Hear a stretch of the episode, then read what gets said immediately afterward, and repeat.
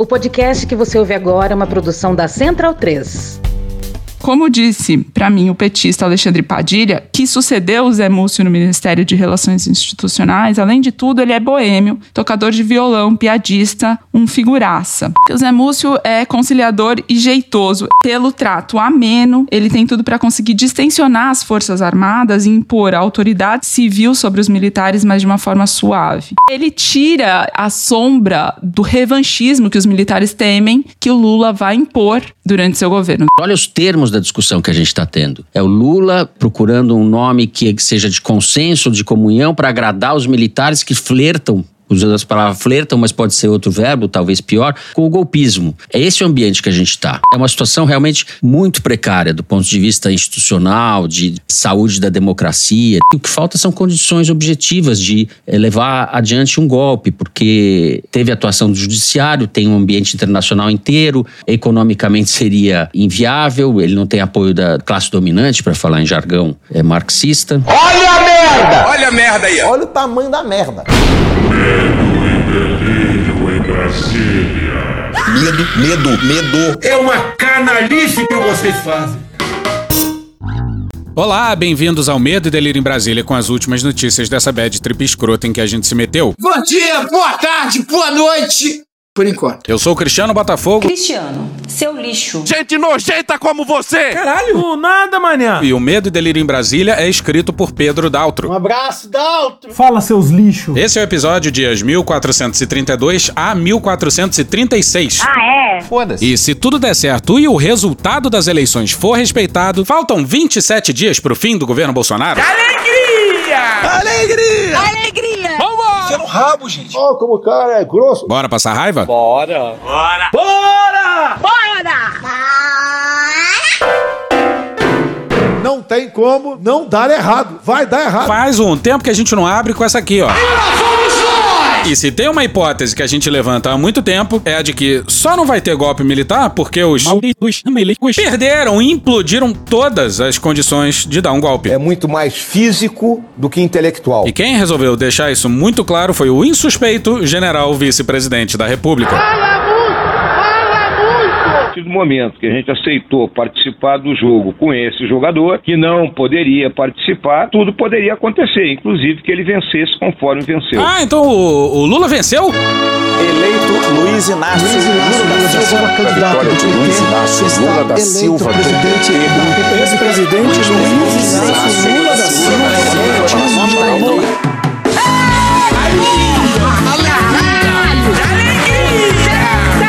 Calma, porra. Mourão já disse isso não sei lá quantas vezes. Isso mostra como os generais queriam um bis daquele tweet do Vilas Boas de 2018. Do tweet das suas consequências. Vilas Boas, enquanto comandante do exército, tweetou uma ameaça pra cima da Suprema Corte na véspera do julgamento do Lula. E quatro anos depois não teve golpe nenhum. O exército não cumpriu seu papel constitucional de dar golpe. Onde já se viu isso, não se faz exército mais como antigamente. Então está chegada a hora das pessoas compreenderem que, É só você fazer cocô dia sim, dia não. que ele foi eleito e que agora ele tem que governar.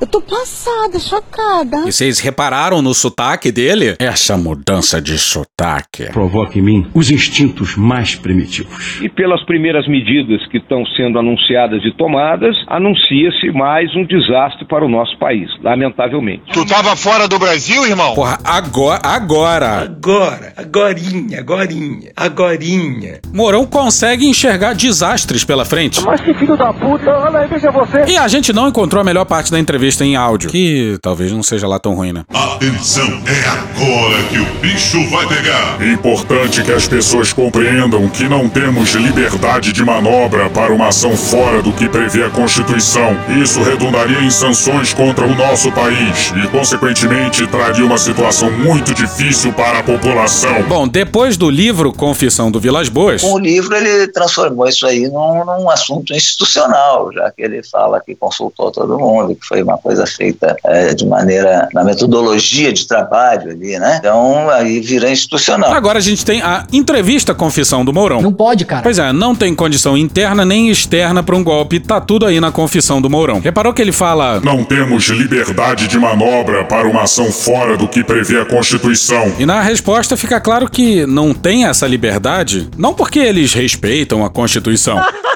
Calma. Eles odeiam a Constituição promulgada pelo Ulisses. Temos ódio à ditadura, ódio e nojo. O ódio e nojo que o Ulisses tinha pela ditadura talvez seja o mesmo ódio e nojo que eles têm pela Constituição de 88. Na resposta do Sincerão Mourão, fica claro que não tem liberdade de manobra porque nenhum aliado importante iria reconhecer um golpe militar. E nas palavras dele, e o ponto aqui é que isso é o que importa para eles, abre aspas, redundaria em sanções, fecha aspas. Aí fica parecendo que eles queriam muito dar o golpe, eles dariam o golpe. O senhor admite a possibilidade teórica de haver um, um autogolpe? Já houve em outros países, né? Aqui nunca houve. Aí a gente não consegue se furtar a dizer que não teve porque o generalato brasileiro é. Muito burro! Afinal, como é que você vai dar um golpe se você mesmo transformou o Brasil num páreo internacional? Como é que vai dar um golpe se durante quatro anos esse governo militar ou militarizado cuspiu nos americanos? Um governo que considera o Biden ilegítimo. Porra, vocês acham o quê? Que os americanos, de repente, do nadão, milagrosamente se tornaram defensores da democracia e agora decidiram dar recado em alto e bom som de que não iriam aceitar um golpe por aqui. Como é que você vai dar um golpe se durante quatro anos você promoveu ataques, em parte racistas, contra o nosso maior parceiro comercial? A fala do ministro da Educação, Abraham Weitraub. Weintraub. Acertou, miserável. No final de semana, também em uma rede social, o ministro insinuou que a China pode se beneficiar da crise mundial gerada pelo novo coronavírus. É um vírus novo, ninguém sabe se nasceu em laboratório. Os militares sabem que a guerra é química, bacteriológica e radiológica. Será que nós estamos enfrentando uma nova guerra? Qual o país que mais cresceu seu PIB? Não vou dizer para vocês. Mas eu não falei a palavra China. Não é isso que eu tô pensando. Não, peraí, eu falei a palavra China hoje de manhã? Não falei. Gênio! A gente não crava que a China não iria reconhecer o golpe. Até porque no curto prazo eles ainda precisam da gente. Mas isso só reforçaria a urgência em arrumar no médio e no longo prazo os parceiros comerciais mais confiáveis que o Brasil. E o que dizer da Europa? O Macron, o Macron falou que estão botando fogo na floresta brasileira, o presidente devolveu. Falou que a mulher dele é feia, por isso que ele está falando isso. Tudo bem, é divertido, não tem problema nenhum. É tudo normal e é tudo verdade. O presidente falou mesmo, e é verdade mesmo, a mulher é feia mesmo. É melhor vocês nos tratarem bem, porque senão nós vamos ligar, vamos ligar o foda-se para vocês. Talvez o que? Hungria, Polônia reconheceriam? Talvez a Turquia do Erdogan? E a nossa sorte é que o Bolsonaro não nasceu nem para Orbán nem para Erdogan. E o que falar da América Latina? Para onde foi a Venezuela? Olha para onde está indo a economia da nossa Argentina, para onde está indo o nosso Chile, para onde está indo a nossa Colômbia. Sabem por que, que a Giannini virou presidente lá na Colômbia, naquele golpe policial? Alguém já ouviu falar de uma, uma senhora chamada Giannini Anhes? Porque o golpe logo foi reconhecido. O primeiro país a reconhecer foi o Brasil. Por que será? Depois veio Estados Unidos e Europa. O Macri, então presidente da Argentina, teve papel fundamental ao enviar armas para a repressão policial na Bolívia. E quem diz isso é o governo argentino que sucedeu ao Macri. Palavras do então ministro da Justiça, Martim Soria, na matéria do Mar Centenera e do Fernando Molina, no El País, no dia 16 de julho de 2021. Abre aspas, é a primeira vez, e isso nos envergonha como argentinos, que um presidente democrático do nosso país tenha colaborado com o golpe de Estado de um país irmão. Fecha aspas. Pois é, não dá pra dar golpe sendo párea. E pior, esse governo militar ainda teve a proeza de fazer o evento diplomático mais louco da história. Mais simbólico ali não foi o desconcerto das dezenas de embaixadores presentes naquele shit show diplomático. Ah, o presidente é irresponsável. Ele é maluco. Mas a absoluta implosão das condições internas para um golpe. Sou ousado! De repente, a Febraban e a Fiesp acordaram do mais profundo dos comas e se deram conta de que o Bolsonaro era um perigo para o país. O governo militar fez o que fez ao longo desses quatro anos, incluindo a carnificina da pandemia. Mas precisou o Bolsonaro reunir os embaixadores para a ficha dos poderosos cair. Olha só a altura do tipping point. Até o Manifesto pela Democracia, lido lá na Faculdade de Direito da USP, nasceu depois do evento diplomático mais louco da história. E aí resta ao Mourão reclamar que os generais não têm mais como dar golpe. Mas o. Brasil bagunça. Os. Estão de joelhos e ainda assim os civis continuam se borrando de medo de milindrar os militares. Por quê? Por quê? Por quê? Por quê? Não sei. E essa matéria do Marcelo Godoy e da Vera Rosa no dia 29 de novembro no Estadão é espantosa. O presidente eleito Luiz Inácio Lula da Silva decidiu antecipar a escolha do ministro da Defesa e dos comandantes militares após o anúncio de que os atuais titulares das Forças Armadas vão deixar os cargos em dezembro. Pois é, os inventaram que a troca ia ser antecipada. Algo inédito. Nunca antes na história da humanidade. E o que, que cabia ao Lula falar? Você é maluco, é? Ou você é idiota? Tinha que ter dito isso em público, em alto e bom som. E dizer que o que ia acontecer era o normal. A transição vai se dar no começo do ano, como sempre aconteceu, porra. Mas não. Hoje não! Hoje não! Hoje sim! É inacreditável. Por aqui os civis se rendem ao generalato, porra. Pô, cara, de novo, cara! Lula convidou na segunda-feira o ex-presidente do Tribunal de Contas da União, o TCU, Teu cu! José Múcio Monteiro, para assumir o comando da defesa. Se o generalato gostou, é porque a gente tomou no cu! Eu não tô doido, não! E nós temos nossas fontes no TCU. Só falar teu cu. E ouvimos que, se fosse para escolher um ministro do TCU para integrar o ministério do Lula, que sim, seria ele, o Múcio. Até aí, ok. Nossa fonte é firme. O problema que a gente acha é ele ir pra defesa e não ter um mísero general criticando. Tá errado. Tá muito errado isso. Pelo contrário, o Moron elogiou. Eu tenho vergonha. E esses elogios do Bolsonaro em 2020 deveriam ter bastado pro Múcio se tornar uma persona não grata na defesa. Mas, Zé Múcio, é igual vinho, tá cada vez melhor. Se a saudade lhe bater, venha pra cá. Zé Múcio, me permite, eu sou apaixonado por você, Zé Múcio. Gosto muito de Vossa Excelência, Vossa Excelência, ou você, Zé Múcio, me permite. Deixou saudades na Câmara e vai deixar muita saudade no TCU. Bolsonaro, inclusive, convidou o Múcio pro governo, mas ele recusou. Ao fazer o gesto, o presidente eleito ignorou pressão de dirigente e parlamentares petistas e de aliados contra Múcio, que é visto como o candidato do Forte Apache, uma referência ao quartel-general do Exército. Pois é, procura aí uma crítica de um general ao nome do Múcio. Não tem. E essa aqui é pra machucar o coração. Essa é pra machucar, vai. Vambora. Nos bastidores, dirigentes do PT pediram a Lula que insistisse com o ex-ministro da Defesa Nelson Jobim para que ele voltasse à pasta. Não, brother. O petista mostrou contrariedade com a cobrança. Pois é, tem gente dentro do PT criticando, mas a opção é o sujeito que duvidou da tortura sofrida pela Dilma. Isso tá no livro O Poder Camuflado do Fábio Victor. Olha as aspas dele no livro. Abre aspas. Muita gente, depois que caiu o regime militar, todo mundo inventou que tinha sido torturado. Tu vê que a Dilma nunca contou como é que foi a tortura dela. Ela te contou? Fecha aspas. Pois é, lembra alguém, né? Os torturados com a pele mais lisa que, que a Branca de Neve. Ah, me quebraram os ossos todos. Atira um raio-x do cara e vê se tem algum calo ósseo. Pois é, se o Jobim era a opção ao nome elogiado pelo generalato, é porque a Sicília está coberta de razão. A gente tá fudido. A gente tá muito fudido. Volta pra matéria. Jobim chegou a ser sondado antes de o Estadão revelar que os atuais comandantes do Exército, da Marinha e da Aeronáutica planejam entregar seus cargos no mês que vem, em dezembro. Jobim disse a interlocutores que rejeitou a sondagem sob o argumento de que não volta para pastas que já comandou. Disse ainda que está muito bem na iniciativa privada e alegou não ter mais idade para enfrentar essa guerra. Pois é, até o Jobim usa guerra como metáfora, mas não é só isso. O Estadão apurou que o ex-ministro foi sondado por um integrante do segundo escalão da transição. Jobim aguardava um telefonema do presidente eleito, o que não aconteceu. Acreditava que seria fundamental ter o aval de Lula para pôr ordem na pasta. Como isso não ocorreu, Jobim declinou do convite. E o Lula fez bem de não ligar. O problema foi ter ligado pro Múcio. Não pode, cara. Mas calma que piora. Calma, que piora. Foi nesse momento que surgiu na transição a ideia de entregar a defesa a Aloysio Mercadante. Não, brother. A gente já falou aqui, o Mercadante é filho de general e foi ele o responsável pela absurda carta do Etchegóin contra a CNV ter ficado impune lá em 2015. Sabe como é que é, né? Eles eram amigos quando eram criança. E daí? Lamento. Quer que faça o quê? Em outra frente, Múcio teria apoiado a indicação do ex-ministro da Defesa, Aldo Rebelo, que também contava com a simpatia da caserna. Pois é, praticamente uma lista dos poucos civis que jamais poderiam ser indicados para a defesa. Tá, a gente não curtiu muito, digamos assim, o nome do Múcio. Mas, pô, se fosse o Aldo e a sua retórica ensandecida patriótica, era pra ter um treco. Mas o nome de Rebelo foi vetado por setores do PT ligados ao grupo que deveria compor a equipe de transição na defesa. O impasse se formou e decidiu-se adiar a nomeação dos nomes da equipe, enquanto outras lideranças petistas entraram na negociação, como o senador Jacques Wagner, do PT da Bahia. Mas, diante da rejeição dos generais a Mercadante e do anúncio de que o brigadeiro Carlos de Almeida Batista Júnior, comandante da aeronáutica, marcou a entrega do seu cargo para 23 de dezembro, antes mesmo de o nome do futuro comandante da força ser conhecido, Lula resolveu desatar o nó da defesa. O nome disso é insubordinação. E a gente não acha que isso é coisa da aeronáutica. Quem manda mais, muito mais, nas Forças Armadas são os generais do Exército. Isso é coisa deles.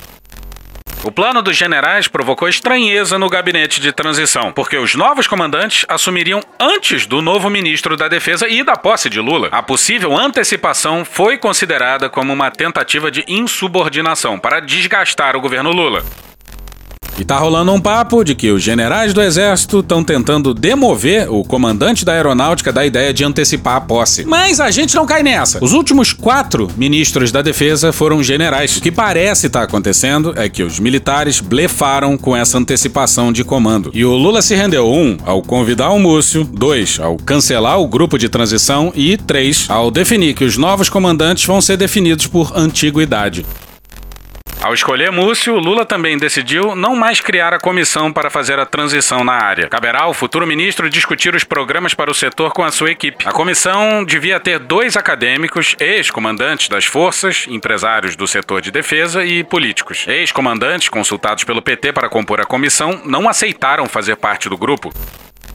Pois é, não teve um comandante de força com coragem para participar da porra da transição. Por que será? A insubordinação é geral, ampla e restrita. E o Fábio Victor deu uma boa entrevista para Natuza Neri no podcast O Assunto. E eis um bom apanhado da relação do presidente Lula com os militares durante os seus oito anos de governo. Há várias questões cujo enfrentamento é considerado importante ou mesmo imprescindível por integrantes do PT e da esquerda em geral para impedir uma subelevação ou, ou, a continuidade da politização das Forças Armadas. Mas eu aposto que a maioria dessas questões não vai ser enfrentada de frente por Lula. Lula é bicampeão mundial de conciliação. Basta ver o histórico dos primeiros governos dele em que essas questões não foram enfrentadas. Eu vou citar. No governo Lula, tá? Quando houve é, um embate entre a caserna e a política, quando houve embates entre a caserna e a política, a, caserna levou a melhor.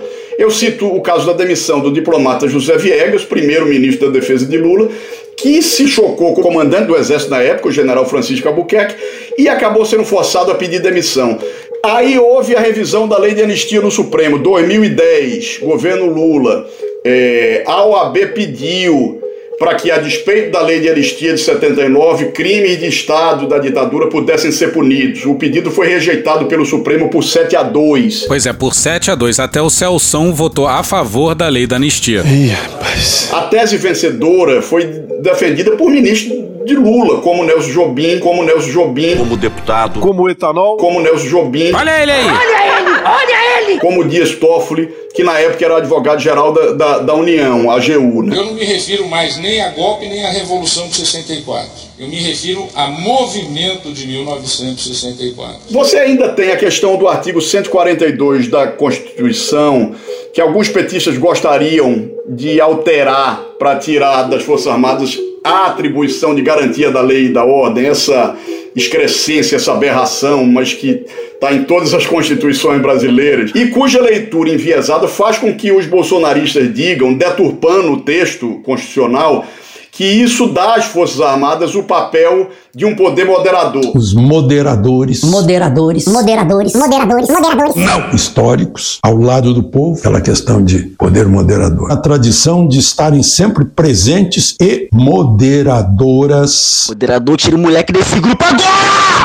Dificilmente uma PEC, né, uma proposta de emenda constitucional assim, vai passar no Congresso. E não acredite que Lula vai apoiar. Há quem defenda ainda mudar os currículos das escolas militares. É, porra, caralho! Você tá! Bora! que até hoje não admitem, por exemplo, que houve um golpe militar em 64. Essa medida tinha que ser anunciada na rampa do palácio, na manhã do primeiro dia de janeiro. Pois é, muita gente fala, ah, Dilma tentou e deu no que deu. Mas tem que tentar de novo, porque isso aí obviamente tá erradíssimo. É o quê? Se render a isso que é um erro flagrante? Ou mudar o sistema, alterar o sistema de promoção de oficiais generais. Não acredito que o Lula vai estimular nenhuma dessas mudanças. Algo que a Dilma também tentou. E é só ver a qualidade do generalato brasileiro para perceber que tem que mudar alguma coisa. E quem manda nesse processo tem que ser um civil. Mas, por outro lado, Natuza, já há garantia de que o Ministério da Defesa voltará a ser ocupado por um civil. Grandes merdas. Eu acho é pouco. Pois é, isso é o mínimo do mínimo. Isso é o que devia ser normal, não devia estar nem em questão. E não estamos aqui para nos contentarmos com o mínimo do mínimo. O que é uma sinalização importante, desde a criação do Ministério da, do Ministério da Defesa em 99 até o governo Temer, sempre o ministro da Defesa foi um civil é uma premissa básica para garantir a subordinação do poder militar ao poder civil, como deve ser e como é nas principais democracias do mundo. Ministro da Defesa na época do tweet do Vilas Boas era um civil, era o Raul Jungmann. E, quanto a isso, não fez nada. Mas sim, de fato, parte daí. O Temer mudou isso, colocando um general como ministro da Defesa. E assim foi mantido por Bolsonaro. Lula também prometeu desmilitarizar a esplanada, exonerando milhares de militares que Bolsonaro alojou em cargos civis. O Lula prometeu tirar 8 mil militares a gente lembra bem. E para isso basta o autógrafo dele, não é muito difícil não. Fácil, extremamente fácil. São duas medidas importantes para diminuir essa confusão entre Forças Armadas e política. Mas você veja que até o ministro da Defesa, se for mesmo Zé Múcio, já tem a marca dessa conciliação de Lula, né, Natuza? Exato, eu ia falar isso. Conciliação, sabe o que é conciliação? É meu pau em sua mão. Pô. Se for pra conciliar, vamos conciliar com o civil? é foda. Que merda. Mas com o general não. Porra. A Natuza e o Fábio falam sobre a absolvição do Pazuello. E a gente lembra que o Lula prometeu quebrar o sigilo centenário imposto pelo governo. Ai dele se não liberar essa porra. O antropólogo Celso Castro, do, da CPDOC, da Fundação Getúlio Vargas, um dos, dos pesquisadores mais respeitados, um dos principais pesquisadores de militares do Brasil, outro dia ele disse que considera esse episódio um marco, é, a não punição do Pazuello, né, um divisor de águas, a transgressão mais grave em muitos anos, que isso é desmoralizante para o Exército. E é impossível não concordar com ele. Tem um grau aí de prisma na coisa. Não tem. Nesse sentido, é, é possível sim que Lula e seu ministro da Defesa, seja quem for, busquem algum compromisso por parte dos comandantes de que casos assim, ou como ca, casos como o do comandante Vilas Boas ameaçando o Supremo na véspera do julgamento do habeas corpus do Lula em 2018, não se repitam. Bom, já que o Fábio falou do tweet do Vilas Boas, isso nos leva ao possível próximo comandante do Exército. Volta para a matéria do Estadão. No Exército, o oficial mais antigo é o general Júlio César Arruda. Original da engenharia, ele é um força especial, assim como o ministro Luiz Eduardo Ramos, o deputado Major Vitor Hugo, do PL de Goiás, o general Eduardo Pazuello e o atual comandante do Exército, Marco Antônio Freire Gomes. Os forças especiais formam uma confraria no Exército que tem forte penetração do bolsonarismo. E a gente já disse, tinha que escolher o general mais novo só para poder aposentar quase todo o alto comando das três forças numa tacada só. Traz pra mim, Marquinhos, traz pra mim. Muito bom, muito bom. Os comandantes, com aprovação dos respectivos altos comandos, escreveram aquela carta espantosa destinada às instituições e ao povo brasileiro. O ex-ministro da Defesa Celso Amorim considerava que seria importante ter no comando da força um general com o perfil do comandante militar do Sudeste, general Tomás Miguel Miné Ribeiro Paiva, que foi ajudante de ordens do ex-presidente Fernando Henrique Cardoso. Tomás, como é conhecido, e outros generais passaram a ser alvo de ataques nas redes sociais. Chamados de melancia, os oficiais foram defendidos por duas notas do comando da força. E acredite só, esse Tomás é o sujeito que era o chefe de gabinete do Vilas Boas na época do tweet do Vilas Boas. Ou seja, ele participou daquela ameaça. Brasil bagunça. Não à toa, o Vilas Boas saiu em defesa dele. Pois é, como você vai estabelecer um compromisso com um dos responsáveis pelaquela ameaça em forma de tweet, para que aquela ameaça em forma de tweet e outras coisas mais não voltem a se repetir? Não tem como não dar errado. Vai dar errado. O civil brasileiro não tem um dia de paz. Hoje é episódio mais curto, gente. Porra, calma, gente, porra. Puxa daí, Cunha, puxa logo, puxa logo. Que Deus tenha misericórdia dessa nação. E hoje a gente fica por aqui. Esse episódio usou áudios de Foro de Teresina, Programa Cadeia, Cara do Engarrafamento da Brasil, Vitor Camejo, Cara Tapa, Gil Brother, Hermes e Renato, Galãs Feios, Poder 360, TV Alesp, Gaveta, Casimiro, Thiago Santinelli, Choque de Cultura, Igor Guimarães, Carla Bora, Casé TV, Planet Ramp, CNN Brasil, Orquestra Brasileira de Música Jamaicana, John Williams, My News, Intercept Brasil, Diogo Defante, TV Câmara, Farid, AFP Português, Band Jornalismo, Dom e Juan, SATV, UOL NBR, Antônio Zambujo, Rede Globo, Midcast, Júlio Victor, Programa do Ratinho, Parafernália, Jovem Pan, TV Brasil, Menos é Mais, Porta dos Fundos, Cecília Oliveira, Podcast O Assunto, Franciel Cruz, Chaves, J Quest, Conversas Cruzadas, Globo News, Regina Roca, Planalto, TV Senado, Metrópolis, Panorama CBN, Daniel Furlan, João Carvalho, Meteoro Brasil, Valem Bandeira e The Office. Thank you! Contribua com a nossa campanha de financiamento coletivo. É só procurar por Medo e Delírio em Brasília no PicPay ou ir no apoia.se barra Medo e Delírio. Porra, doação ao caralho, porra. Não tem nem dinheiro pra me comprar um jogo de videogame, moro, cara? Pingando um capilé lá, vocês ajudam a gente a manter essa bagunça aqui. Assine o nosso feed no seu agregador de podcast favorito e escreve pra gente no Twitter. A gente joga coisa também no Instagram e no YouTube. E o nosso Faz Tudo Bernardo coloca também muita coisa no Cortes Medo e Delírio no Telegram. E agora a gente também tem uma loja, loja.medo e delírio em Brasília.com.br. Eu sou Cristiano Botafogo, um grande abraço e até a próxima. Bora passar a raiva junto? Bora. Permite uma parte? Me permite uma parte? Não lhe dou a parte. Não lhe dou a parte. Eu não permito, não sou obrigada. Mas, o que é que eu digo? Que quando Dona Olinda Bonturi resolveu registrar seu filho em cartório, teve uma premonição e colocou uma palavra mágica chamada Messias. É justamente Jair Messias Bolsonaro. Este homem veio, este homem veio um predestinado para, para extirpar câncer maligno chamado comunismo. da Conceição Aparecida, rogai por nós e livrai-nos do comunismo, comunismo, comunismo. Assim seja. Puta que pariu. Porra. Porra. Porra. Porra. Putinha do poço. Problemas? Pornô. Pornô. Paralelepípedo de crack? Paralelepípedo de crack. Paralelepípedo de crack. Frente Putin. Frente Putin. Frente Putin. Frente Biden. Frente Biden. Frente Biden. Frente Lula. Presidente, por que sua esposa Michele recebeu 89 mil de Fabrício Queiroz? Parte terminal do aparelho digestivo. Que bom do bom. Agora, o governo tá indo bem. Eu não errei nenhuma. Eu não errei nenhuma. Zero. Porra. Será que eu tô errando falar isso daí? Não tem como não dar errado. Vai dar errado. Tem tudo para não dar certo. O cu dilatado. Lula ou Bolsonaro? Qualquer pessoa me perguntar Satanás ou Bolsonaro, eu vou responder Satanás. A verdadeira polarização entre os que querem o direito de viver e os que querem o direito de matar. De que lado você tá? A verdadeira polarização é entre o meu pau e a sua mão. Polarização é meu para a sua mão. Sempre importante frisar. Ô, Glória. E no final do arco-íris tem um baldinho de cerveja gelada. Foda-se. Acabou? Acabou.